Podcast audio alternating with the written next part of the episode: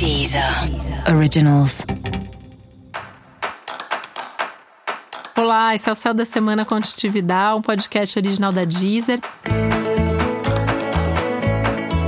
E esse é o um episódio especial para o signo de escorpião. Eu vou falar agora como vai ser a semana de 5 a 11 de janeiro para os escorpianos e escorpianas.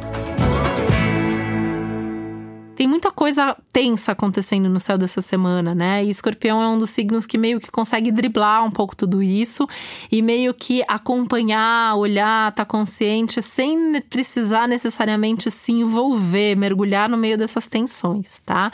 Eu diria que você só vai mergulhar nisso se você quiser, né? E eu sei que escorpião às vezes flerta um pouco com a aventura, com o desafio, né?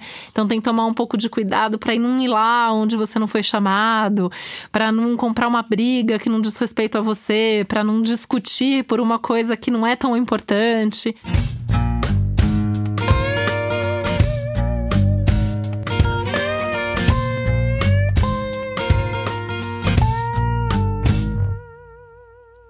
É, o que você tem que pensar é que os ânimos estão exaltados essa semana, as emoções de todo mundo estão mais intensas, inclusive as suas, né? Então, para brigar, para discutir é realmente muito fácil, né? Então, tem uma tendência aí a discutir, brigar por causa de valores, de ideias, de política, enfim, todas essas coisas pelas quais hoje em dia as pessoas têm brigado, né? Então, tem que tomar um pouco de cuidado, é, não dar opinião se, se ninguém te perguntou, se alguém te perguntou, avalie ali, preciso mesmo, não preciso, tá?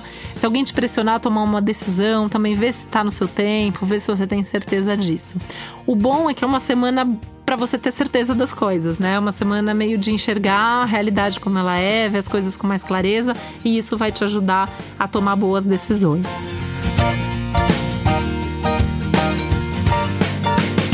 Essa é uma semana boa para fazer alguns investimentos, mas investimentos focados e previamente planejados.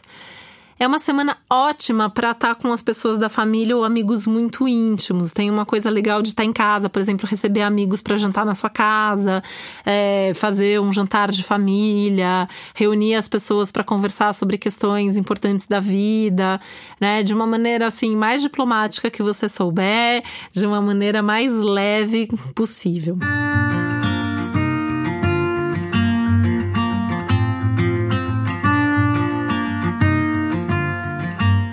Algumas mudanças importantes vêm acontecendo e seguirão acontecendo em 2020 inteiro, né, na sua vida amorosa, afetiva e também nas suas parcerias de forma geral.